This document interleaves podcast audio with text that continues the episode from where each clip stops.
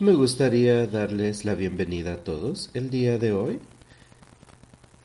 Vamos a comenzar el servicio de este día cantando el himno número 100, 282, Where He Leads Me, donde Él me guíe.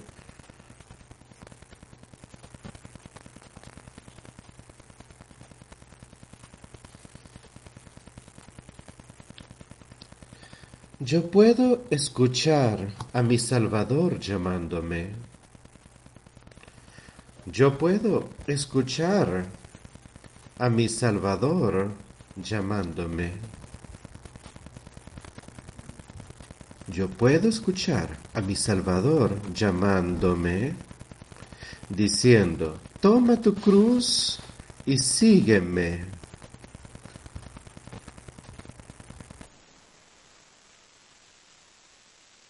Me guíe, yo lo seguiré. Donde Él me guíe,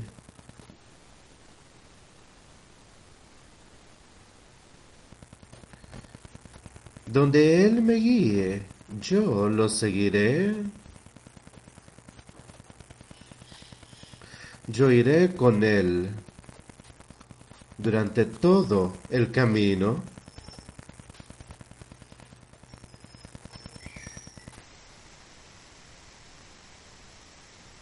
Él a través del jardín.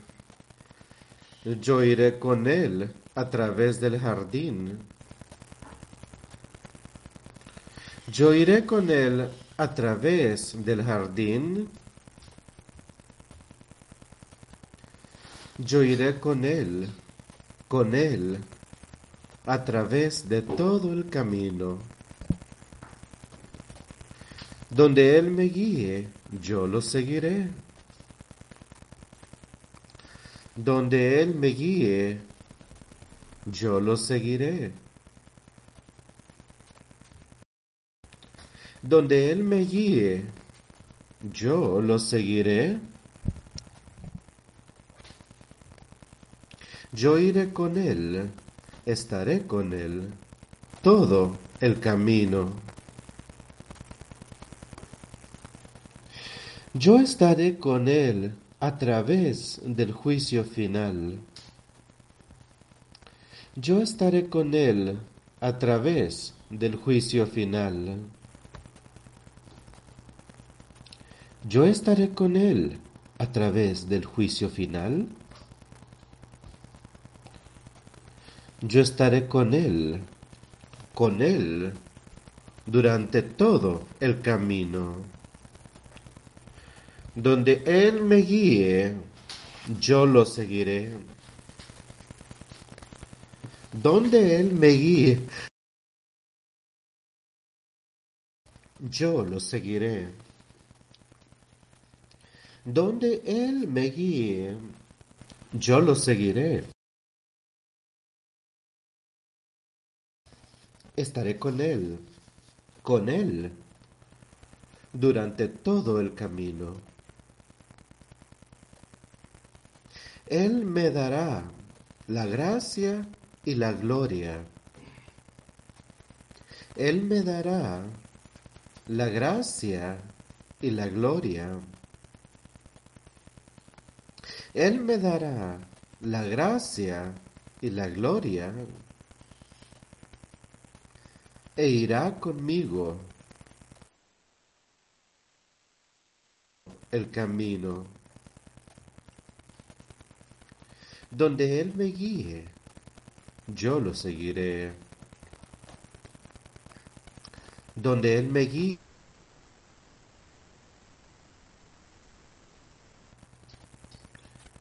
donde Él me guíe, yo lo seguiré. Iré con Él, con Él, durante todo el camino.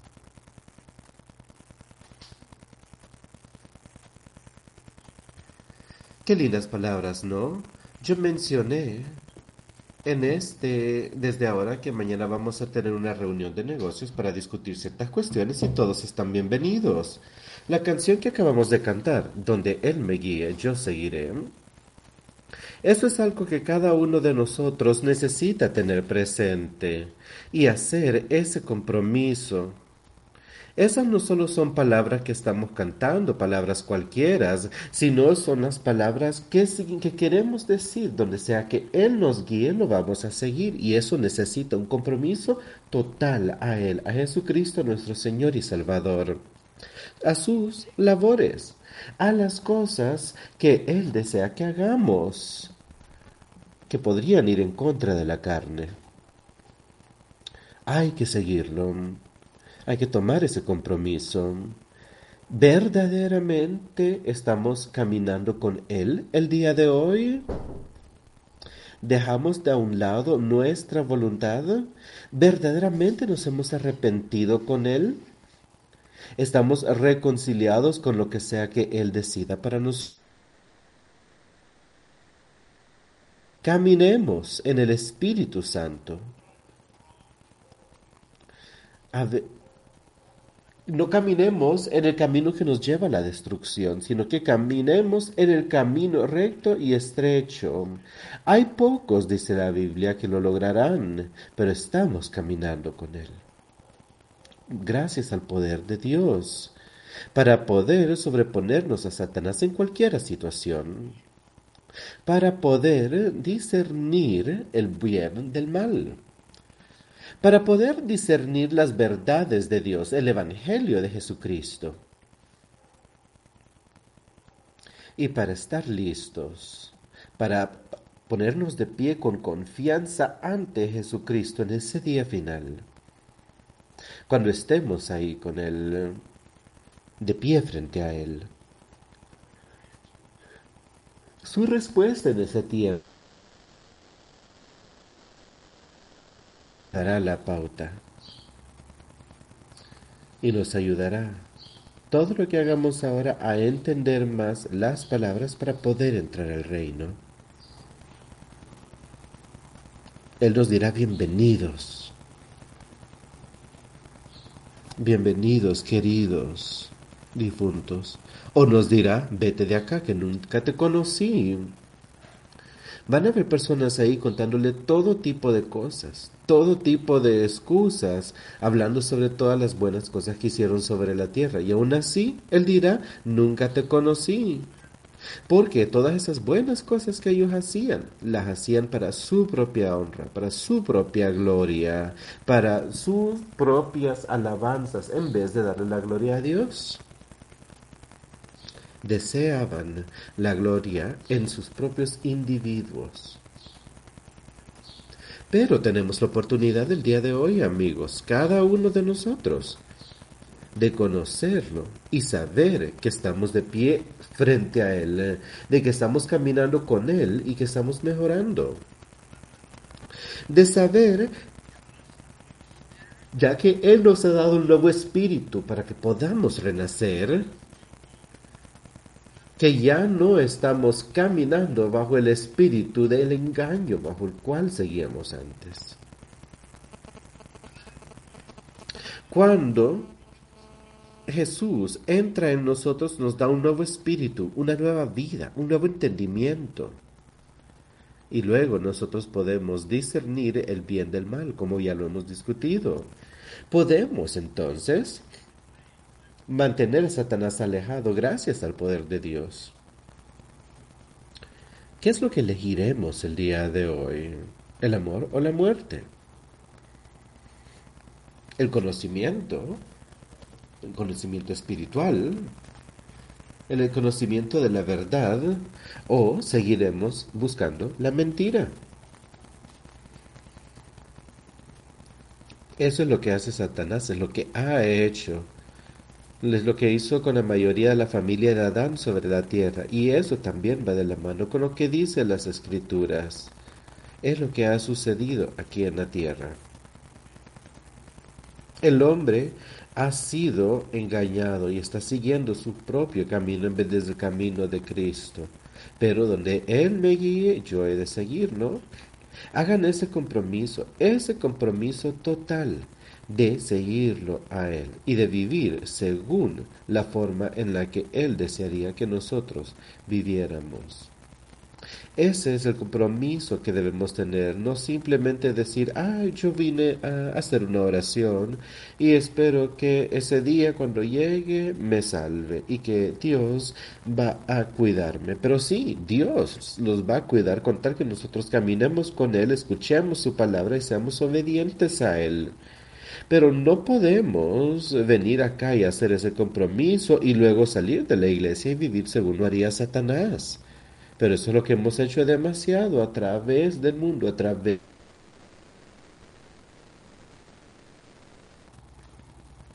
¿En quién ponemos nuestra fe y nuestra esperanza? Arrepintámonos de nuestros pecados. Y luego no sigamos caminando en ellos. Odiemos ese pecado dentro de nosotros. Espero que no tengamos nada que ver con eso. Él es el único en realidad que nos puede dar el poder para ser Él. No podemos hacerlo del contrario. No podemos hacerlo sin Él.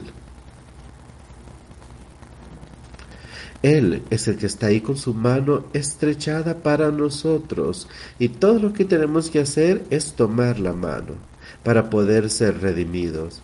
Cuando Pedro dijo, Señor, si eres tú, permíteme acercarte a conocerte, él estaba caminando según el poder de Dios.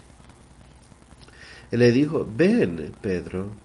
Y eso es exactamente lo que él hará cuando, cuando nosotros veamos el trabajo tan milagroso que Él ha hecho y que está haciendo aquí en esta tierra. Y diremos, Señor, si eres tú, entonces permítame acercarme a ti y ser parte de tu labor. Yo me arrepiento de mis pecados, permítame ser parte de tu reino. Y así Él se mantendrá calmo y nos dirá a nosotros que sigamos sus pasos para estar con Él. Y Pedro fue eso lo que hizo. Pero él vio cosas a su alrededor, él miraba el viento soplando, vio que todo estaba ruidoso, pero él perdió su fe, a pesar que había comenzado a, caminar ahí, él perdió su fe y comenzó a pensar que se iba a ahogar cuando pasó la historia de la tormenta en el mar, ¿no? Él pensó que él iba a ser destruido. Y el Señor simplemente le sostuvo la mano, lo puso de pie y le enseñó cómo podía calmar las aguas y sacarlo del peligro. Eso es exactamente lo que hará con nosotros el día de hoy espiritualmente. Estamos ahogándonos espiritualmente, estamos perdidos. No hay ninguna forma en la que nosotros podamos tener una vida eterna más que a través de Él. Podemos verlo y saberlo a, a través de Él y podemos aceptarlo. Y si vemos que estamos en peligro, debemos de llamarlo y pedirle auxilio. Él nos levantará. Permítanle que los levante, permítanle que los llene con ese espíritu, con la fe y con la esperanza para obtener la paz. Para poder estar con Él y motivarnos al uno al otro en este tipo de trabajo. Su palabra es la verdad. La palabra es lo que todos deberíamos estar buscando para nuestras vidas y caminar según la palabra.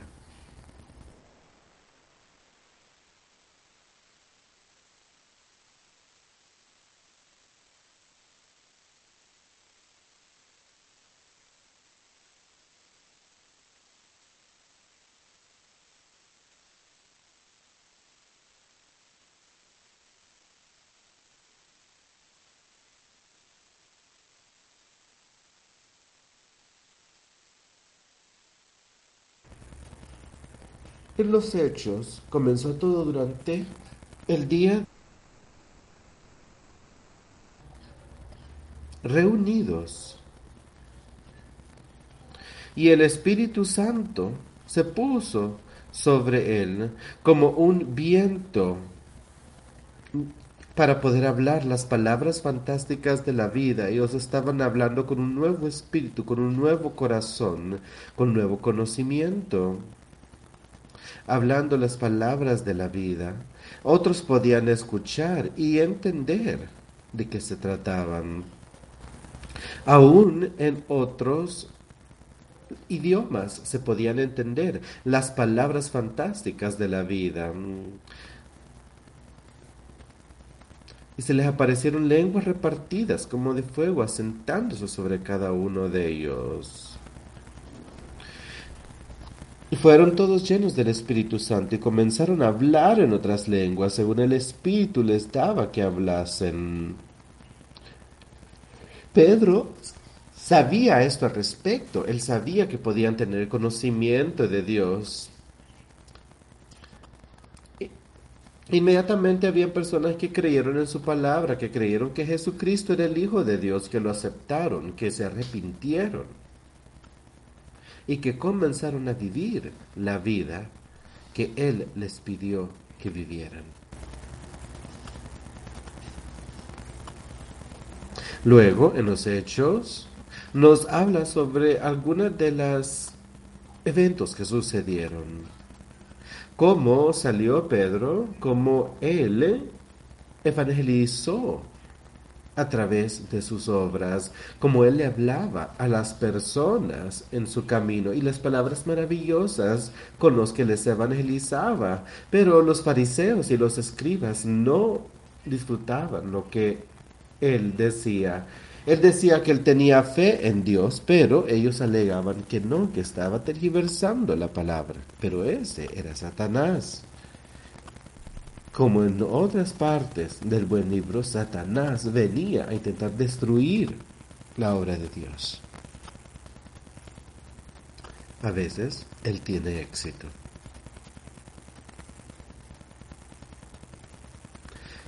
Ahí Pablo tenía un buen testimonio ante las personas, pero terminaron lapidándolo hasta la muerte.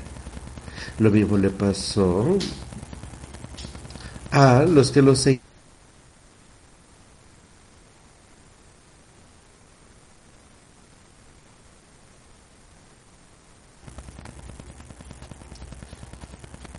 Como Saúl estaba ahí, como lo que hizo él entonces habían profecías de muerte, inclusive para aquellos que seguían a Jesucristo. Los seguidores de Jesucristo también eran echados a la cárcel y se hacía todo lo posible para poder desestimar la palabra de Jesucristo aquí sobre la tierra, sobre la palabra que los apóstoles y el resto del equipo estaban intentando evangelizar. Satanás estaba haciendo desastres con la iglesia del Señor. Entonces los apóstoles tuvieron que bajar a Damasco para intentar escapar de las personas que los arrestaban y que decían que sus evangelios eran tergiversaciones. Para proclamar que Jesucristo es el Hijo de Dios.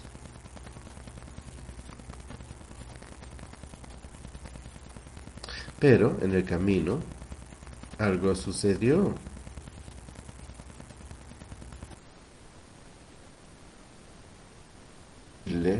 a Dios, dime qué es lo que debo hacer. Quiero seguir lo que tú quieres que yo haga.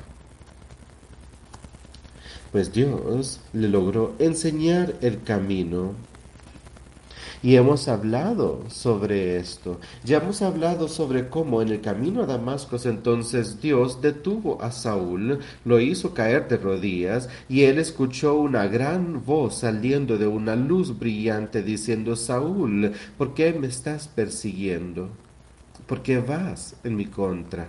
Y Saúl le dijo, ¿qué vas que sucede, Señor? Y la voz le dijo, yo soy Jesucristo, ¿por qué sigues haciendo todo en contra de mi trabajo? Él le dijo, ¿qué debo hacer, Señor?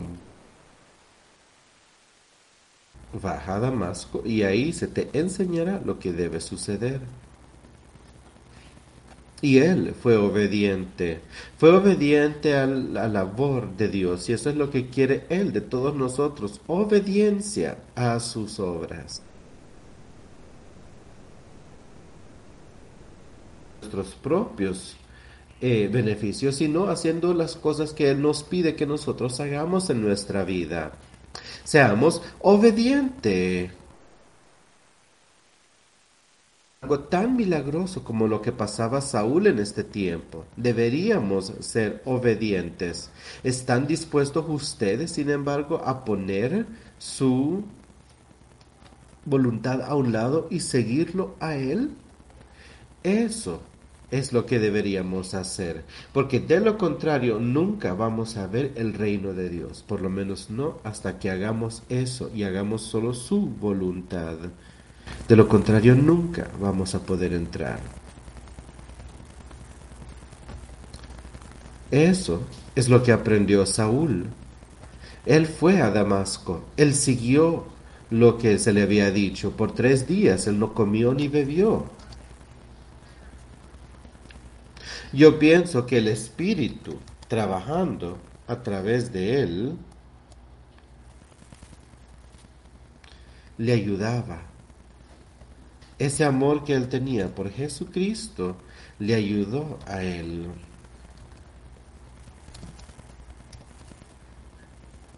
Y se le dijo, hay alguien que vendrá ante ti y te dirá qué es lo que tienes que hacer. Y ese era el trabajo milagroso de Dios. Estos eran los hechos de las personas que servían a Dios en ese entonces, que están escritos acá para que nosotros podamos leerlos y que podamos ver todo lo milagroso que sucedía y cómo Dios trabajaba a través de distintas personas para poder obrar su palabra en ellos y que de esa forma pudieran tener la vida eterna, pudieran ser salvados de sus pecados. Eso es lo que Él quiere hacer, lo que va a hacer por nosotros el día de hoy si solo escucháramos. Eso es exactamente lo que hizo Saúl, pues. Es lo que se nos pide que hagamos nosotros. Sigámoslo y hagamos su labor. Aunque se nos diga que somos enemigos de la iglesia, aunque se nos levante falso testimonio, aunque digan, como le dijeron a Saúl, arresten a ese hombre, mátenlo si quieren, porque él ha hecho todo tipo de cosas. Pero el ángel les dijo, él es mi elegido, hagan lo que él les pida que hagan. Elías fue obediente. Oh, y él dijo, hermano Saúl, él sabía lo que el Espíritu estaba haciendo con este hombre.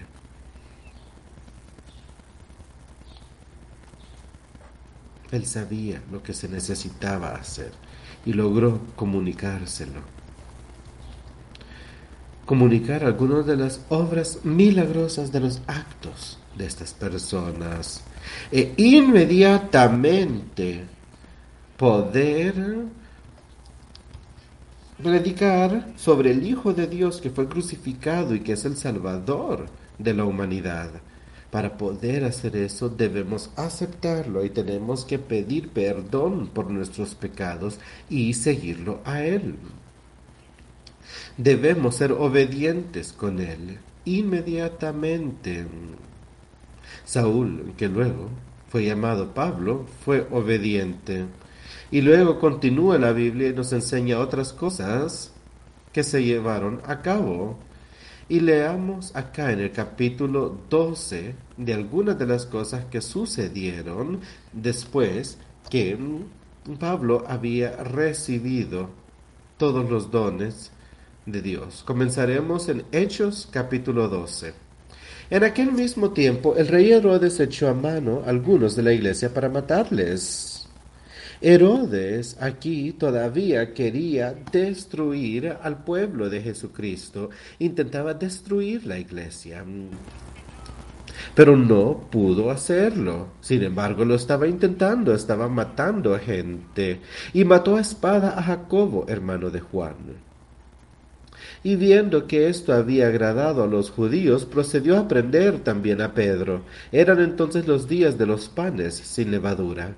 Y habiéndole tomado preso, le puso en la cárcel, entregándole a cuatro grupos de cuatro soldados cada uno, para que le custodiasen, y se proponía sacarle al pueblo después de la Pascua.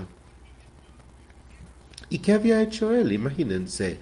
Aquí estaba este hombre que era el rey y que sentía que él tenía el derecho de hacer lo que él quisiera hacer. Él pensaba tener la autoridad para poder ir en contra de Dios. Él había matado a Santiago, al serviente de Dios. Había tomado su vida intentando destruir el reino, pero no funcionó.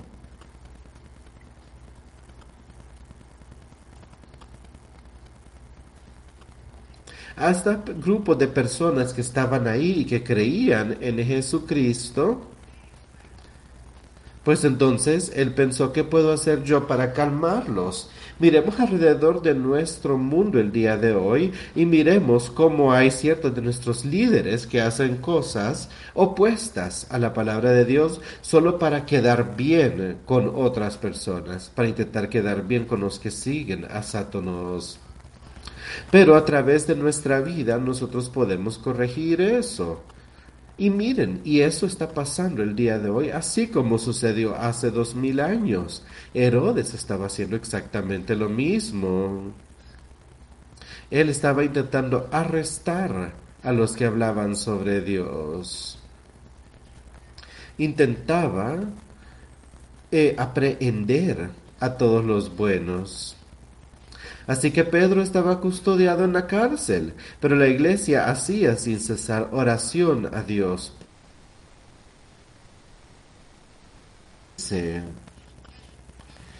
Todos oraron a Dios por el bienestar de Pedro.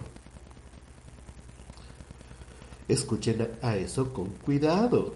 La oración es lo que se puede hacer en tiempos difíciles. Y la iglesia de Dios, el pueblo de Dios, los justos, pueden hacer eso y elevar sus oraciones ante Dios.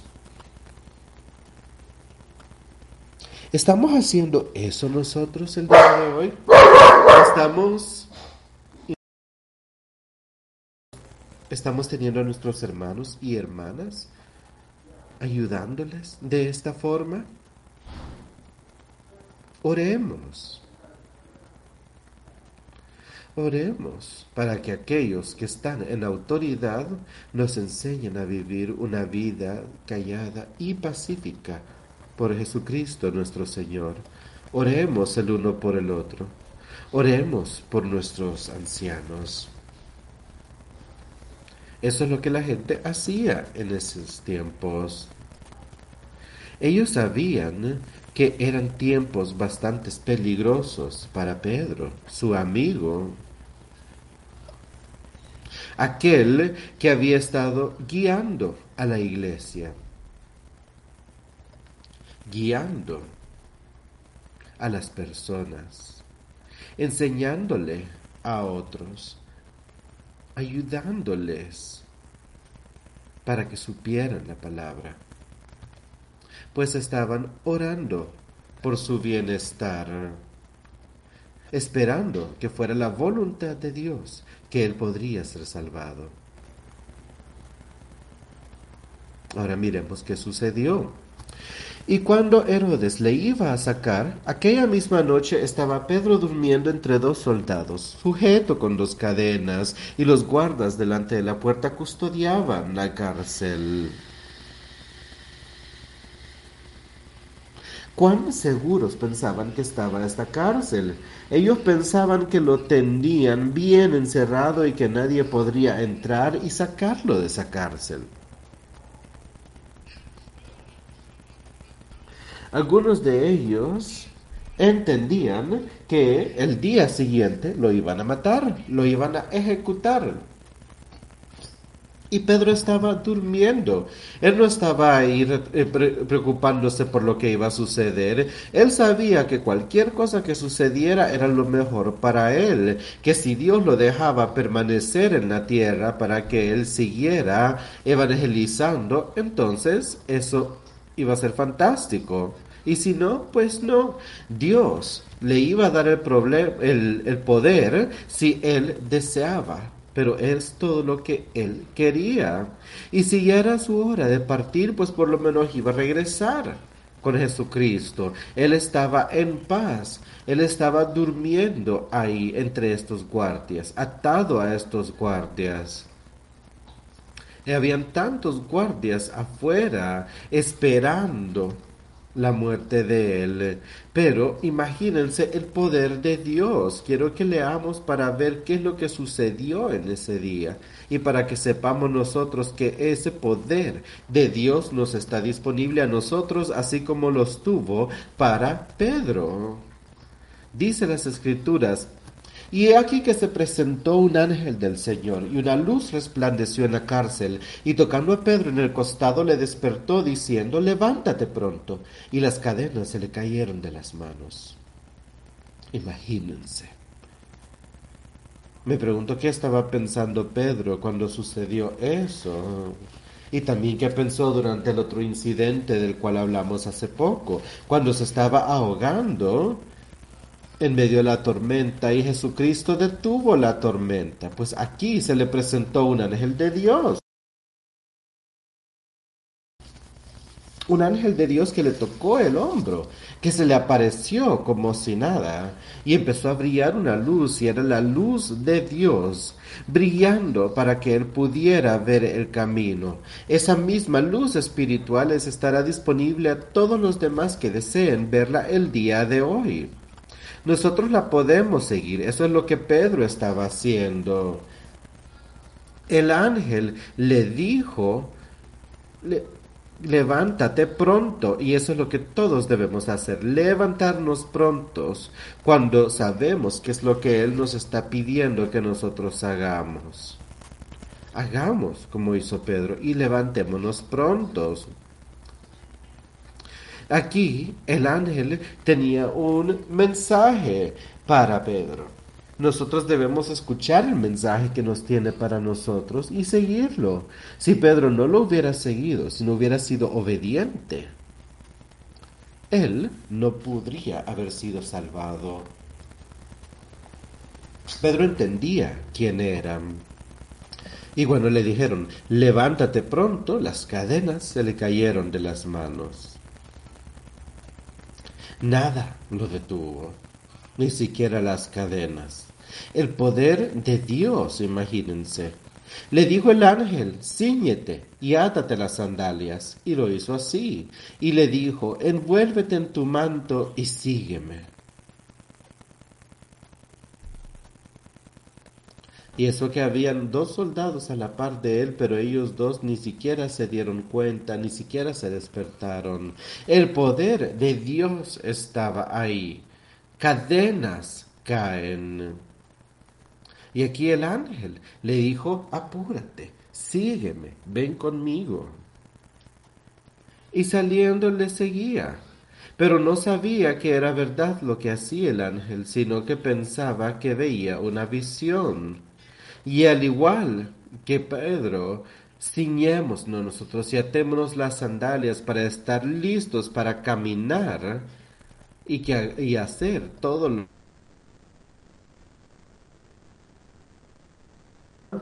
y estemos listos.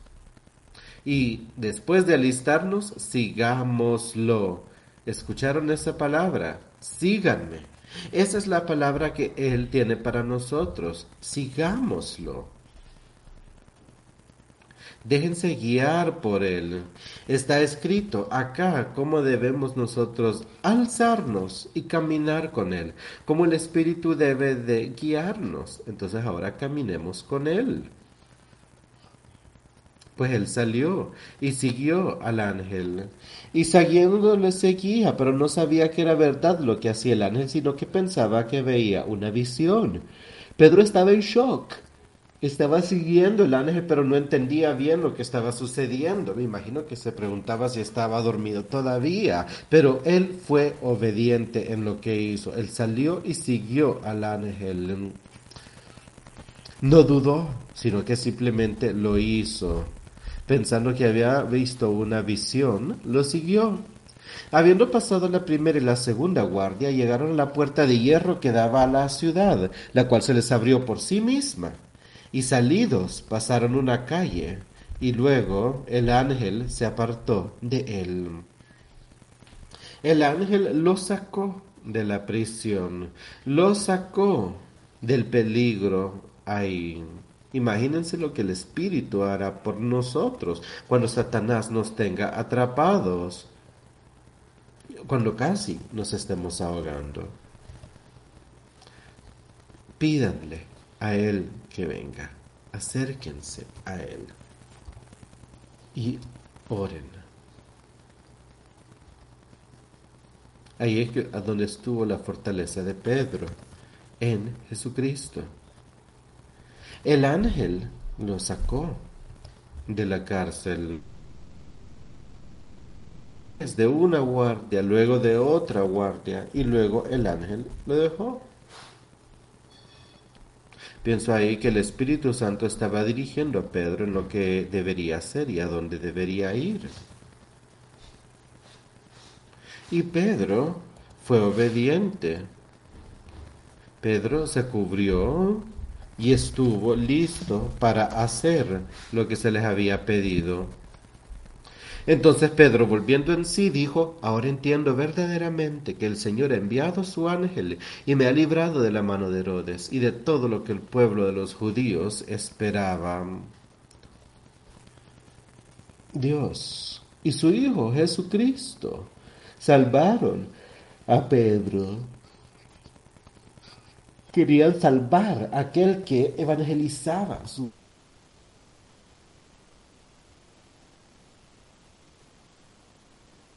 ellos.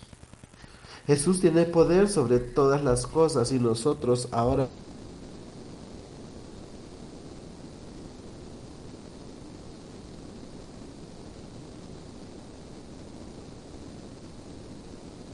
Ahí estaba Pedro viendo cómo el Señor le había enviado un ángel para salvarlo de Herodes, para que él pudiera seguir haciendo su labor.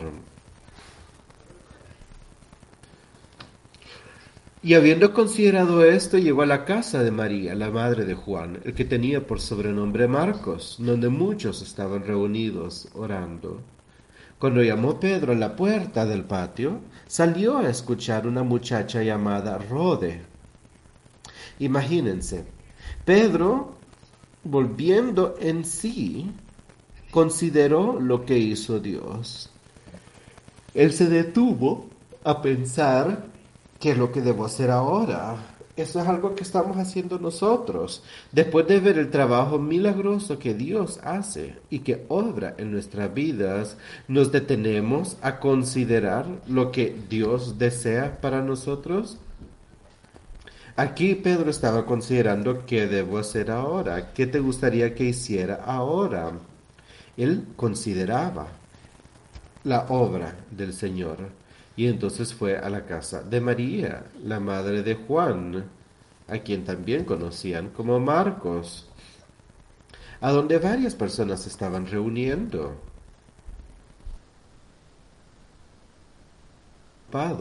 Y las personas estaban reunidas con una mente. ¿Qué piensan que conversaban estas personas reunidos en la casa de María? ¿Cuál era la conversación en esa, en esa habitación con esas personas? ¿De qué piensan que se trataba? ¿Que estaban hablando sobre deportes? ¿Sobre quién iba a jugar contra quién en el Coliseo? o cuánto dinero iban a ganar en las apuestas? o qué tipo de gloria iban a poder obtener, qué tipo de cosas iban a comprar.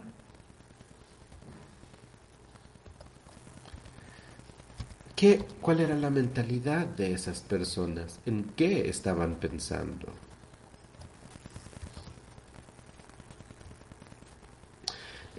Pensaban sobre algo que estaba sucediendo en la iglesia, sobre la guerra espiritual que estaba sucediendo y que estaban librando. Estaban orando, orando que se les diera guía.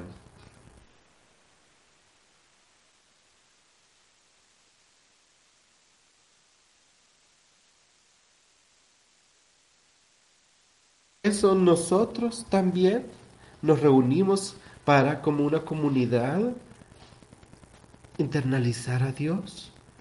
Esa debería ser una práctica nuestra. Pues ahí estaba Pedro, ¿verdad? Él tocó a la puerta y se le acercó la muchacha llamada Rode, una señorita que escuchó que tocaban a la puerta. Ella acudió a él, la cual, cuando reconoció la voz de Pedro, de gozo no abrió la puerta, sino que corriendo adentro dio la nueva de que Pedro estaba a la puerta.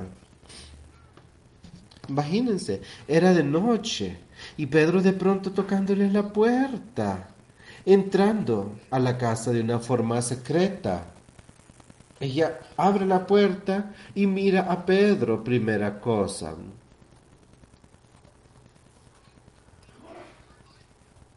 Imagínense la mentalidad de esta mujer que abre la puerta y mira al líder de la iglesia frente a su puerta. Entonces corrió de vuelta adentro para avisarle a todo el mundo. Y ellos le dijeron, estás loca, pero ella aseguraba que así era. Entonces ellos decían, es un ángel. Mas Pedro persistía en llamar, y cuando abrieron y le vieron, se quedaron atónitos. Si ellos hubieran abierto la, la, puerta, hubieran visto el trabajo maravilloso de, dos, de Dios, pero no, ellos dudaron de Rode al inicio y estaban atónitos. Ojalá que no quedemos atónitos nosotros también. Escuchemos al Dios de la conversación. Pedro siguió tocando a la puerta.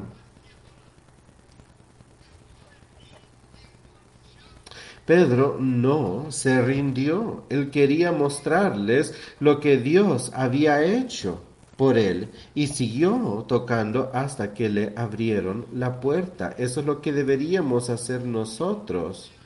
Sigamos intentando entender la palabra de Dios hasta que le abramos la puerta a Jesucristo y lo dejemos entrar. Déjenlo entrar. Y no se dejen engañar como tantas personas a través del mundo el día de hoy. Crean en Él. Y escúchenlo. Vean el poder de Dios Vean lo que Él puede hacer por ustedes y ábranle la puerta a Él. Y al igual que estas personas estemos atónitos cuando miremos todas las maravillas. Mas Pedro persistía en llamar. Pero él haciéndose con la mano la señal de que callasen, les contó cómo el Señor le había sacado de la cárcel y dijo, haced saber esto a Jacobo y a los hermanos, y salió y se fue a otro lugar. Él se fue él le dijo, cuéntenle a Jacobo y a los hermanos, cuéntenle a los discípulos, cuéntenle a nuestros amigos, los apóstoles de Dios, los apóstoles de Jesucristo. Vayan y cuenten lo que ustedes han visto y lo que está sucediendo y como Dios me liberó. Cuando Dios nos libera, entonces son, renacemos. Cuando nos libera de Satanás, nosotros logramos hacer lo que Dios quiere que hagamos. Dios liberó a, a Pedro. Ustedes han sido liberados también espiritualmente. Quieren correr y contarle a sus amigos y a sus vecinos, a quien sea, sobre el trabajo maravilloso de Dios, como Él los ha liberado y como los puede liberar a ellos también. Solo si caminamos obedientemente a su par, si nos arrepentimos de nuestros pecados y luego vivimos según se nos pide. No podemos salir y decir ya me arrepentí y después vivir según nos dice el diablo. Eso no va a funcionar. Debemos ser obedientes a él. Luego que fue de día hubo no poco alboroto entre los soldados sobre qué había sido de Pedro. ¿Se imaginan cómo era la actitud en esa prisión en la mañana? Habían todos estos soldados ahí que estaban protegiendo a Pedro, pero el ángel de Dios vino justo en medio de ellos. Y ustedes pueden estar justo en medio de Satanás, en medio de multitudes que quieran destruirlos espiritualmente, pero sean obedientes y caminen con Jesucristo y arrepiéntanse de sus malas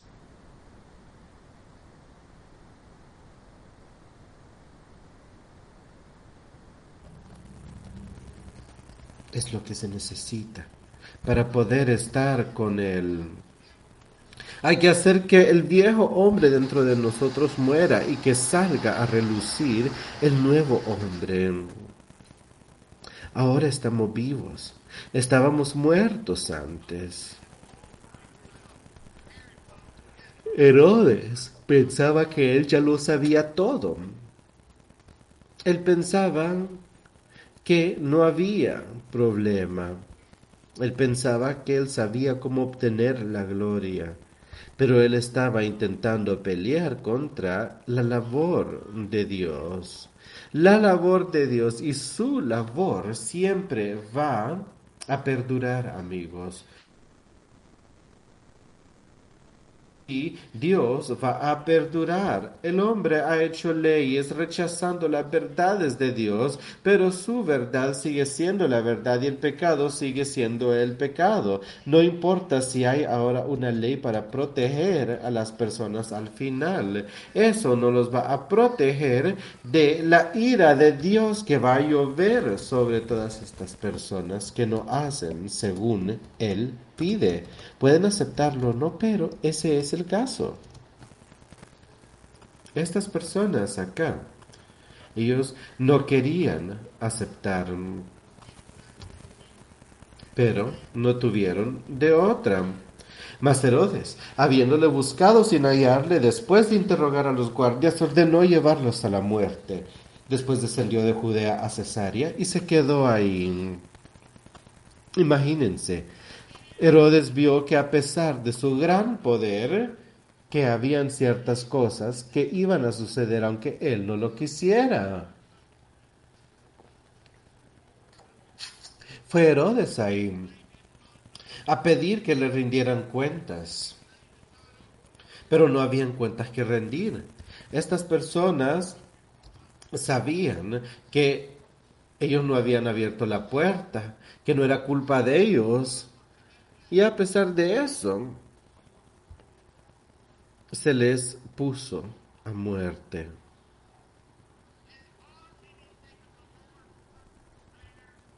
Cuéntenme, ¿es el poder de Dios lo que funciona ahí? ¿O no? Nosotros tenemos que poder predicar el trabajo de Dios y confiar en lo que Él diga y no ser como Herodes acá que buscaba la gloria para sí mismo. Herodes estaba muy enojado con los guardias Y Herodes estaba enojado contra los de Tiro y de Sidón, pero ellos vinieron de acuerdo ante él, y sobornado Blasto, que era camarero mayor del rey, pedían paz porque su territorio era abastecido por el del rey. Este era un grupo de personas con quien Herodes sí estaba complacido, con cuyo trabajo él estaba feliz. Pero ellos contrataron a alguien que era cercano del rey para que pudiera hablar con él y pedir paz. Porque ellos entendían el poder que tenía Herodes y por eso querían que el país prosperara y que estuviera en paz. Esta era la labor del hombre en el reino. Ellos ahí querían pedir paz porque su territorio era abastecido por el del rey, por Herodes. No seamos como estos hombres que quieren el favor de los, de, los hombres y que hacen cosas para quedar bien con los hombres. Si ustedes piden paz, pídanlo según las leyes de Dios y no paz en un mundo a donde las leyes van en contra de Dios. El pecado, amigos, el pecado está acá. Esos no seamos enemigos de Dios. Él nos ha prometido poder por sobre esto. Él nos dará este poder. Él no nos miente, amigos. Él quiere que nosotros nos acerquemos a Él.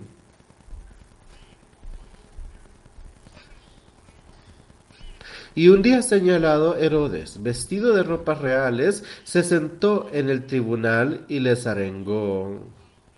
Y el pueblo aclamaba gritando, voz de Dios y no de hombre. Herodes ahí, vestido con sus ropas reales, imagínense, glorioso, sentado sobre su trono. Él se sentó y les dio una charla inmensa.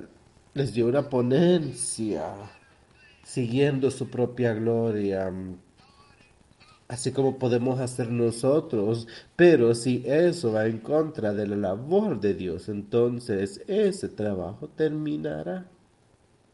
Dios va a ser victorioso siempre. Jesucristo va a ser victorioso siempre. No podemos esperar que la voluntad del hombre y su tergiversación de las leyes vaya a durar por siempre. No creamos que en toda magnificencia vamos nosotros a hacer nuestra propia labor. Todos los que estén vivos en la tierra durante la segunda venida se alzarán a encontrarse con Él, así como lo harán aquellos que ya murieron. Ya no encontraremos este tipo de problemas en el cielo y estas tentaciones, sino que es una paz absoluta. Podremos estar con Jesucristo Podremos estar por esos mil años con Él. Y después de esos mil años, acuérdense que se liberará Satanás para engañar a todo el mundo de nuevo.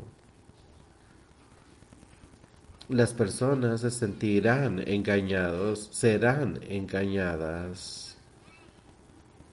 Y recibirán después el juicio serán juzgados según sus labores y sus nombres no están escritos en ese libro de la vida del Cordero, entonces serán enviados al infierno. Solo los nombres verdaderos de aquellos que hayan seguido a Dios van a poder pasar. Aceptemos a Dios. Si lo rechazamos, eso será una condena para nosotros.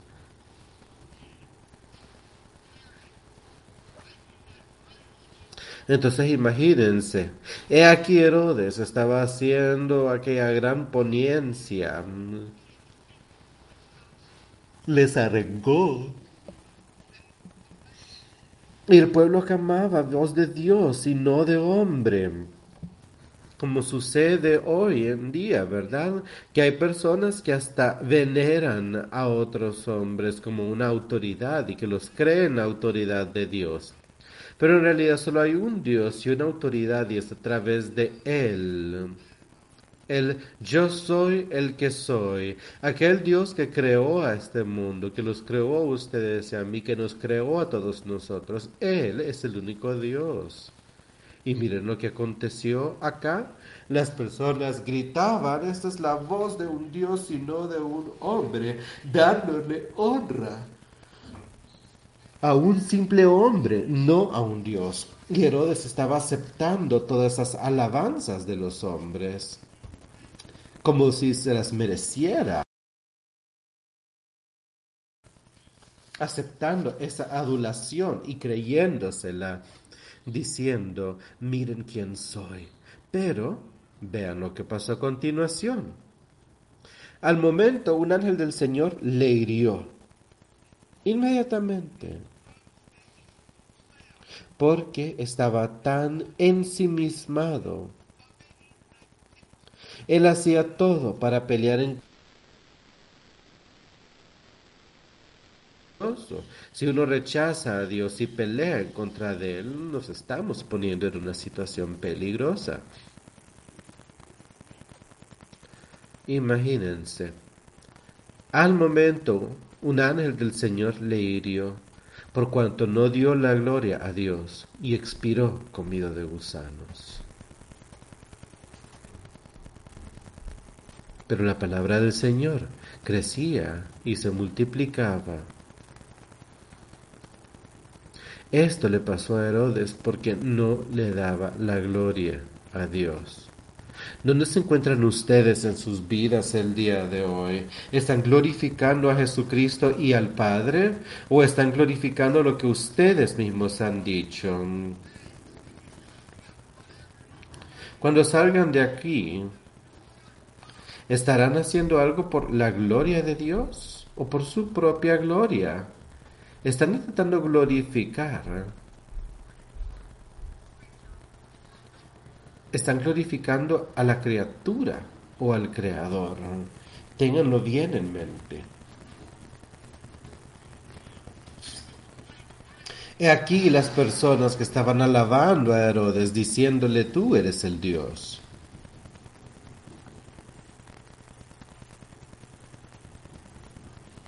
Él tomó la gloria para sí mismo y murió inmediatamente. Denle a Dios el honor y la gloria. ¿Quiénes somos nosotros? Somos nada. Todos tenemos una labor que hacer, pero es Él el que hará la labor a través de nosotros. Seamos sirvientes de Él sirvientes de sus palabras, y Él es el que nos guiará y nos dirá qué hacer. Herodes estaba haciendo estas cosas por sí mismo, diciendo, pensando que todo lo que él hacía era bueno, que todo lo que nacía de él era bueno, pero no, démosle el honor y la gloria a quien verdaderamente lo merece la palabra de Dios crece y es multiplicada. De todas las cosas que estaban sucediendo acá y que estaban intentando detener la palabra de Dios, eso se asemeja a lo que nosotros ya hablamos lo que ha sucedido desde el inicio de los hechos hasta esta parte, hasta este capítulo. Muchas de esas cosas es, es de personas que estaban intentando detener el trabajo de Dios, que piensan que el trabajo de Dios es lo que les nazca a ellos y no lo que les plante Jesucristo en sus corazones. Enseñemos el amor de Dios. Y Bernabé y Saulo Cumplido su servicio, volvieron de Jerusalén, llevando también consigo a Juan, el que tenía por sobrenombre Marcos. Imagínense, la palabra de Dios creció y se multiplicó. Y yo quiero decirles algo, con todas las cosas, con todos los pecados sucediendo en el mundo el día de hoy, que están intentando detener su palabra, aún así su palabra crece y se multiplica con ciertas personas. En ustedes, en mí, esto está sucediendo. Nosotros tenemos que buscar dentro de nosotros mismos, amigos míos, y alejarnos del diablo para poder pelear esa guerra espiritual comenzando nosotros mismos.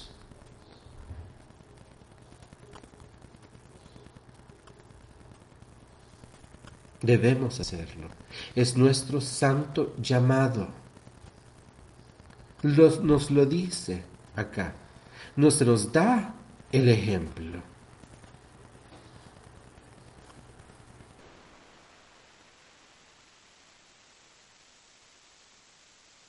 Y Saulo, algunos de los apóstoles, ellos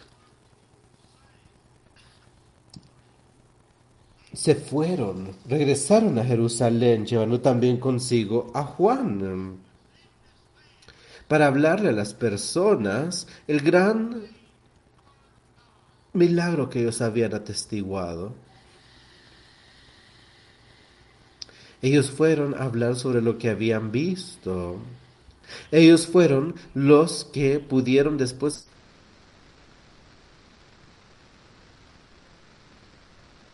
demás pudieran también saber de la maravilla de Dios, de todo lo que habían hecho. Ellos llevaron a cabo un ministerio, cumplieron con lo que Dios les estaba pidiendo que hicieran. Eran obedientes al llamado de Jesucristo. Había entonces en la iglesia que estaba en Antioquía profetas y maestros, Bernabé, Simón, el que se llamaba Níger, Lucio de Sirene, Manaén, el que se había criado junto con Herodes, el tetrarca, y Saulo.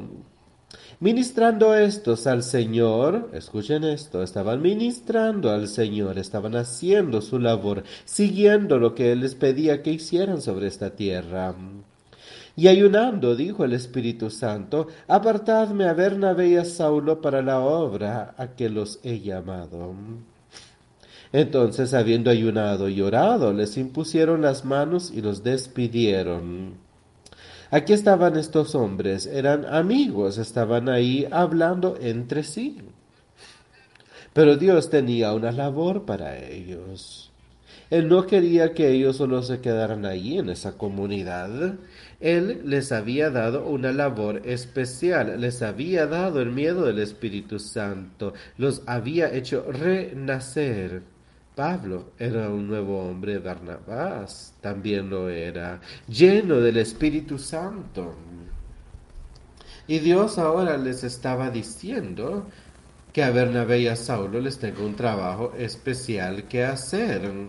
Entonces sus amigos los enviaron a hacer el trabajo y le dijeron, ve, te pongo las manos encima, pero ve y evangeliza y habla sobre las cosas que Dios ha hecho en tu vida. Ve y cuéntale a los demás lo que Dios ha hecho por ti. Hagamos nosotros lo mismo. Para que los demás lo sepan. Ellos entonces, enviados por el Espíritu Santo, descendieron a Seleucia y de ahí navegaron a Chipre. Y llegados a Salamín anunciaban la palabra de Dios en las sinagogas de los judíos. Tenían también a Juan de ayudante. Y habiendo atravesado toda la isla hasta Pafos, hallaron a cierto mago, falso profeta, judío, llamado Bar Jesús Imagínense, piensen sobre lo que habían hecho esos dos apóstoles. Habían evangelizado sobre las palabras maravillosas de vida y ahora se encontraron con un falso profeta. Miren lo que sucedió. Era un falso profeta, un judío. Hasta miren cuál era el nombre de él. Se llamaba Bar Jesús. Él era un falso profeta, no estaba siguiendo verdaderamente a Jesús. Que estaba con el procónsul Sergio Paulo, varón prudente. Este, llamando a Bernabé y a Saulo, deseaba oír la palabra de Dios. Imagínense, este era un hombre prudente, el procónsul que les cuento, un hombre respetado en la comunidad, y él había escuchado sobre los apóstoles y sobre la doctrina que ellos enseñaban, y quería saber más al respecto. Así que los llamó a, así que los llamó a, a, a Bernas y a, y a Saulo, a Bernabé y a Saulo, para poder escuchar lo que ellos tenían que decir quería aprender lo que ellos tenían que decir. Si Dios los llama a ustedes y les pide que enseñen a otros las palabras maravillosas de vida, háganlo. Pero les resistía Elimas, el mago, pues así se traduce su nombre, procurando apartar de la fe al procónsul. Entonces Saulo, que también es Pablo, lleno del Espíritu Santo, fijando en él los ojos, imagínense, este hombre quizás había pasado solo un año, un año o dos más o menos, por ahí, pero no había estado en ese lugar por mucho tiempo desde que él se arrepintió y comenzó a pelear en el lado de Jesucristo, ahora de pronto él lo aquí evangelizando, caminando entre sinagogas y entre judíos, los que mataron a Jesucristo y los que después alababan su palabra a pesar de eso. Él lo aquí, ahí estaba Saulo, llenándose del Espíritu Santo fijando en él los ojos a Elimás, el mago, pues así se traduce su nombre, y le habló. Uno a veces puede estar en presencia de alguien en medio de nuestras conversaciones, de nuestros círculos amistosos, que está ahí solo para alejarnos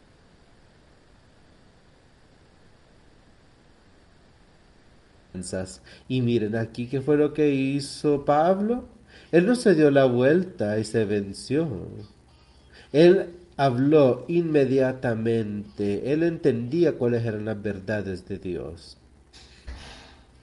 Él entendía aquí la verdad y estaba dispuesto a obrar según la verdad inclusive si eso significaba enfrentarse con un mago que estaba intentando cuestionarlo.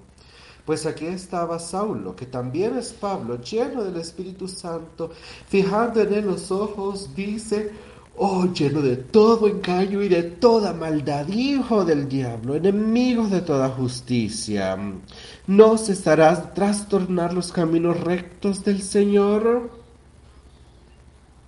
No cesarás de trastornar los caminos rectos del Señor.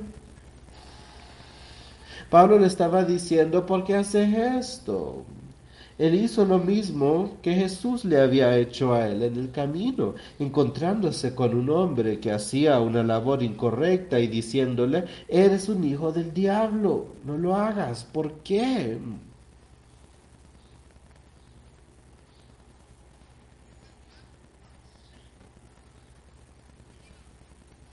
¿No haremos nosotros lo mismo? ¿No nos enfrentaremos con aquellos que dicen algo en contra nuestra? ¿En contra de la palabra del Señor? ¿Los que enseñan lo incorrecto? Es nuestra labor decirles que se detengan, que se detengan. Ahora pues aquí la mano del Señor estará contra ti y serás ciego y no verás el sol por algún tiempo. E inmediatamente cayeron sobre él oscuridad y tinieblas. Y alrededor buscaba a quien le condujese de la mano. Él, él no cayó. Él podría haber visto las obras milagrosas de Dios. Pero Pablo lo condenó a la ceguera.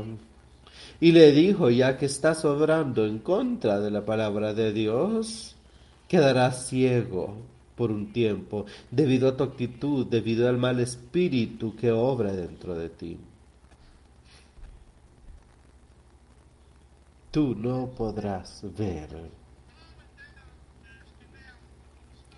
Pero en vez de preguntarle al Señor qué debo hacer, muchas personas crean su propia verdad sin consultar la palabra de Dios. Entonces el procónsul, viendo lo que había sucedido, creyó, maravillado de la doctrina del Señor. Él creyó. Espero que ustedes puedan creer en Él también, creer en Jesucristo, el Salvador del mundo. Habiendo zarpado de Pafos, Pablo y sus compañeros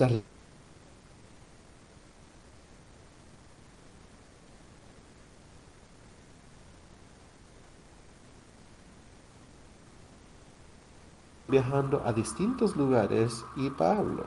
Juan regresó a Jerusalén.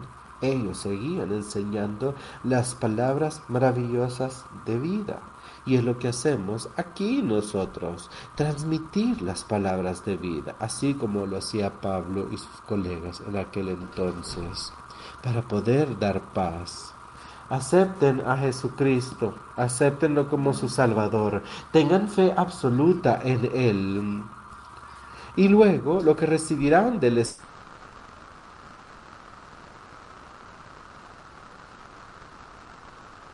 que nunca vuelvan a caer de vuelta en una condición de perdición. Así como lo hizo Pedro, como lo hicieron Pablo y los apóstoles en la historia que hemos visto hoy. Llamemos a pedirle ayuda al Señor y el Señor nos levantará, así como lo hará con nosotros el día de hoy. El Señor los puede levantar espiritualmente y darles victoria. Una vez que tengamos ese espíritu, permitan que ese espíritu los dirija en todo lo que ustedes hagan, donde sea que vayan, lo que sea que hagan la forma en la que se visten, los lugares que frecuentan, las cosas que dicen, lo que sea, permitan que todo suceda según la palabra de Jesucristo, según lo que nos ha dicho en su buen libro. Que sus labores demuestren dónde se encuentra su fe. Sean fuertes en el Espíritu Santo. Vamos a cantar el cántico número 316, Jesus saves, Jesús salva. Es algo maravilloso que hace Jesús por nosotros, salva a todo aquello, aquellos que lo buscan verdaderamente.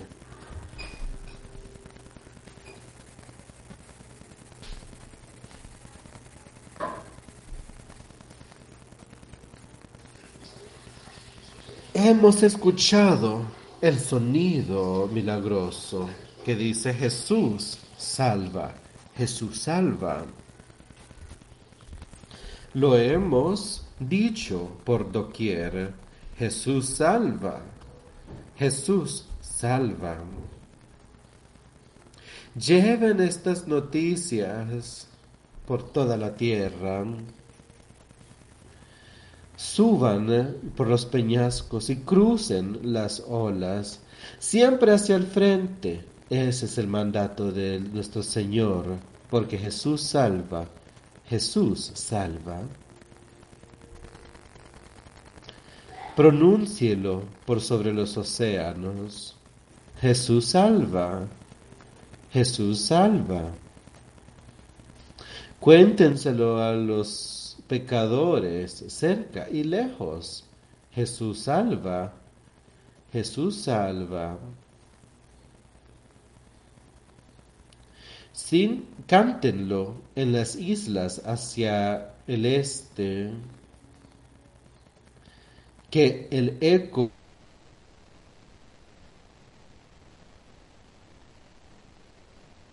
tierra siempre estará en júbilo, diciendo Jesús salva, Jesús salva. Canten por sobre el ruido de la guerra, Jesús salva, Jesús salva. Por su muerte y su vida inmortal, Jesús salva, Jesús salva. Cántenlo súbitamente a través de la tristeza, cuando el corazón desea felicidad. Cántenlo con triunfo sobre la tumba. Jesús salva, Jesús salva. Denle una voz poderosa a los vientos. Jesús salva. Jesús salva. Que las naciones ahora entren en algarabía. Jesús salva. Jesús salva. Griten la salvación con voz completa desde las colinas más altas y las cuevas más profundas. Esta es nuestra canción llena de victoria. Jesús salva. Jesús salva.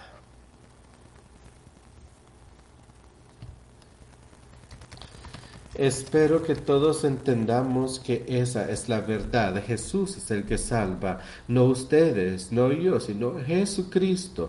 La sangre de Cristo es lo que puede limpiarlos a ustedes, limpiarles el pecado y hacerlos renacer aquí en esta vida.